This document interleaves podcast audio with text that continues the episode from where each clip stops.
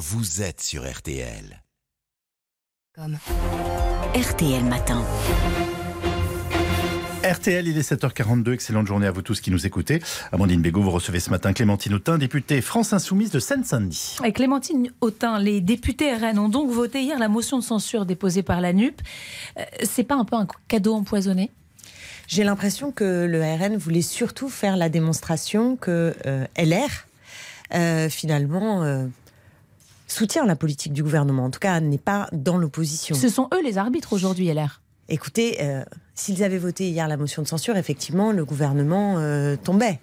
Euh, mais le fait politique le plus important, c'est de se rendre compte que nous avons un gouvernement qui agit par le coup de force, en se drapant derrière la Constitution, puisque vous avez vu qu'Elisabeth Borne a carrément dit au blocage, nous répondons Constitution, et qui, au fond, s'accroche au pire de la Ve République pour imposer aux Français un budget qui n'a pas de majorité dans le pays. On est, je pense, un des, un des seuls pays de, de l'Europe occidentale à fonctionner comme ça, c'est-à-dire à avoir un gouvernement qui euh, n'a eu qu'un quart des suffrages et qui veut imposer à tous. Sauf que c'est le fonctionnement de nos institutions. Ça, c'est. Mais c'est- c'est- vous croyez pas que c'est ça qui va pas? Moi, j'ai l'impression qu'on est euh, dans une cinquième république qui est en état de pourrissement.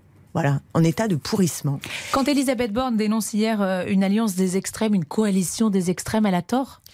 Ben oui, d'abord, euh, il y a une petite musique qu'on entend en permanence, c'est que euh, la NUPES, ce serait l'extrême gauche. Mm. Vous savez que ça existe, l'extrême gauche dans le pays, euh, ça a une, une stratégie. C'est par exemple lutte ouvrière, le NPA, et au fond, le- ce qui caractérise l'extrême gauche, c'est de penser que par la mobilisation populaire, on va pouvoir transformer les choses, voire mettre à bas le capitalisme. C'est pas ça votre objectif Mais quand non. vous organisez les Notre marches objectif- contre la vie chère, par exemple Bah, C'est pas ça? Notre objectif, et vous le savez, c'est de prendre le pouvoir et nous nous présentons au suffrage en essayant de constituer, par le biais de la NUPES, une coalition qui nous permette de gouverner. Ça, ça ne nous place pas dans, les- dans le- la situation d'être qualifié d'extrême gauche. Quiconque fait un minimum euh, de politique, connaît la culture politique, sait que nous ne sommes pas d'extrême gauche. Donc à quoi ça sert de qualifier d'extrême gauche et de dire les extrêmes? Ça sert à C'est de vous brouiller renvoyer deux ados? Non, bah, c'est plus grave que ça. C'est pas renvoyer dos à dos, c'est brouiller encore plus le paysage politique. L'extrême droite et nous, vous le savez, nous avons des projets politiques, des visions de la société qui sont quasiment en tout point opposées.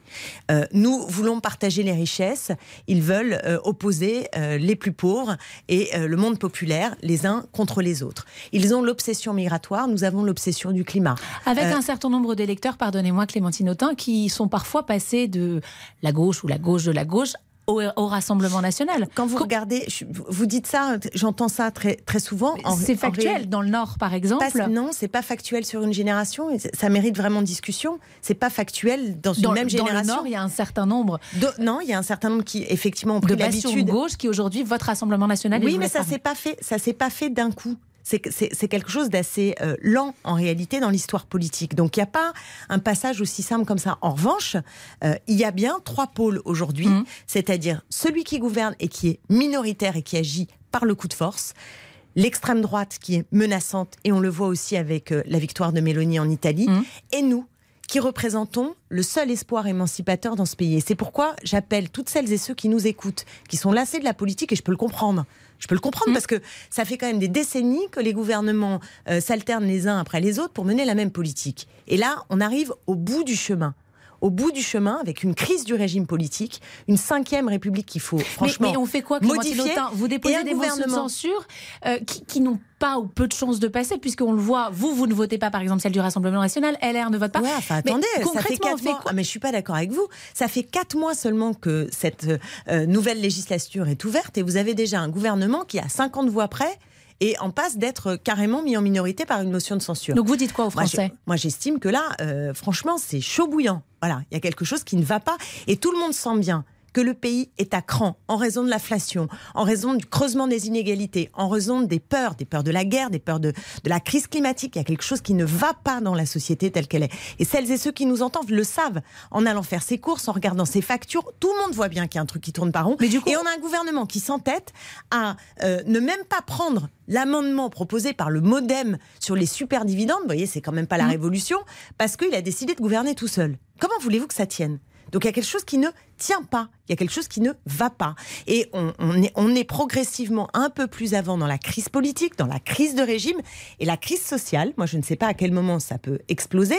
Euh, la marche contre la vie chère, elle n'a pas non plus fait le plein, plein, plein. Bah, elle a fait déjà euh, un beau succès. Il y en aura d'autres démarches Écoutez, on est en train de discuter à savoir comment on va faire, mais là, ce dont je vous parle, c'est de l'exaspération dans le mm. pays. Et vous savez, à un moment donné, il y a quelque chose qui ne passe plus, et vous avez des énormes manifestations, pas simplement parce que euh, un responsable syndical ou un homme politique a appelé à, marcher, mais parce qu'à un moment donné, les gens n'en peuvent plus. Ce qu'on a connu avec les gilets jaunes. Euh, oui, ce ou à d'autres moments dans l'histoire. Donc, et, chacun peut sentir qu'on est dans ce moment potentiel de bascule et qu'on joue gros. Et donc, ce que je voulais dire à celles et ceux qui nous écoutent, c'est que là, il faut faire attention parce que on n'en peut plus de ce gouvernement qui mène une politique d'injustice sociale et d'inaction climatique, mais la menace de l'extrême droite, la menace euh, de quelque chose qui pourrait virer au fascisme, euh, elle est là.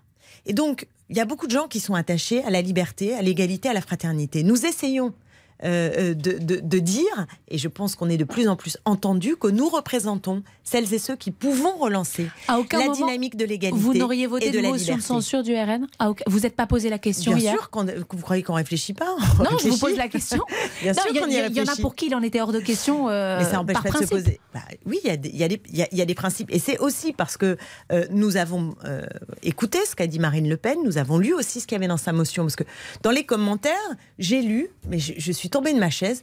Euh, j'ai lu à la motion de censure euh, est très consensuelle, celle de l'extrême droite. Il y est question de crise migratoire et sécuritaire. Vous trouvez ça très consensuel? Moi, j'estime que c'est un point de vue politique. Elle dit l'urgence, c'est l'alternance. L'alternance, c'est pas bien votre sûr. urgence à vous Elle a dit plein d'autres choses hier, absolument épouvantables sur le fond politique, qui est un, un, vraiment euh, un ramassis de propos qui sont des propos de nature à engendrer la guerre civile dans notre pays. Voilà le projet de l'extrême droite. Je l'ai bien écouté hier, Marine Le Pen.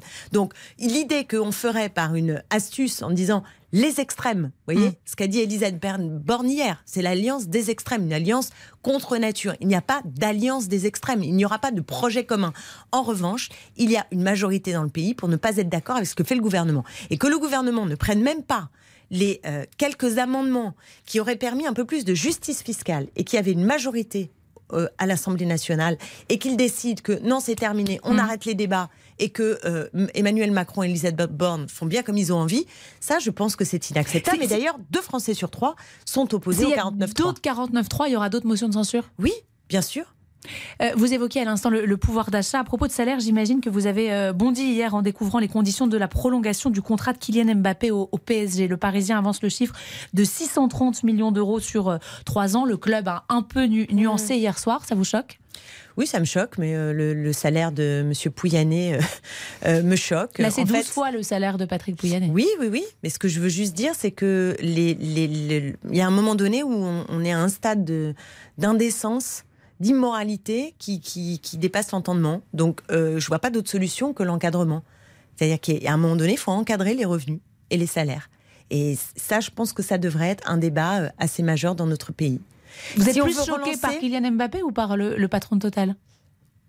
Les deux, j'ai envie de vous dire. En réalité, les deux. Alors peut-être, ce qui, ce qui me choque dans, dans, chez, chez M. Pouyanné, c'est qu'il euh, dirige une entreprise avec des salariés à qui, euh, en gros, ils demandent de, ne, euh, de continuer avec le même salaire, y compris quand ils embauchent chez Total, euh, quand ils redistribuent chez Total 2,6 milliards de dividendes. Donc ça, ça me choque parce qu'il décide... Dans, le cas de, d'Mbappé, c'est 170 millions d'euros dans les caisses de l'État de cotisation d'impôts. Non, mais je suis pas, pas rien. C'est le ah plan gouvernement, par ah, exemple, pour la pédiatrie annoncé mais ce week-end. mais vous savez que chez Total, ils payent pas d'impôts? Ils payent pas d'impôts en France? Une partie. Non, non, non. Pas la majorité. Non, non, non, non, non, c'est pas pas la majorité. Non, non. Alors, alors là, je vous invite vraiment à regarder dans le détail, parce qu'il y a une, une enquête tout à fait euh, lumineuse faite par l'Obs euh, cette semaine, et allez voir précisément. Patrick paye ses impôts en France.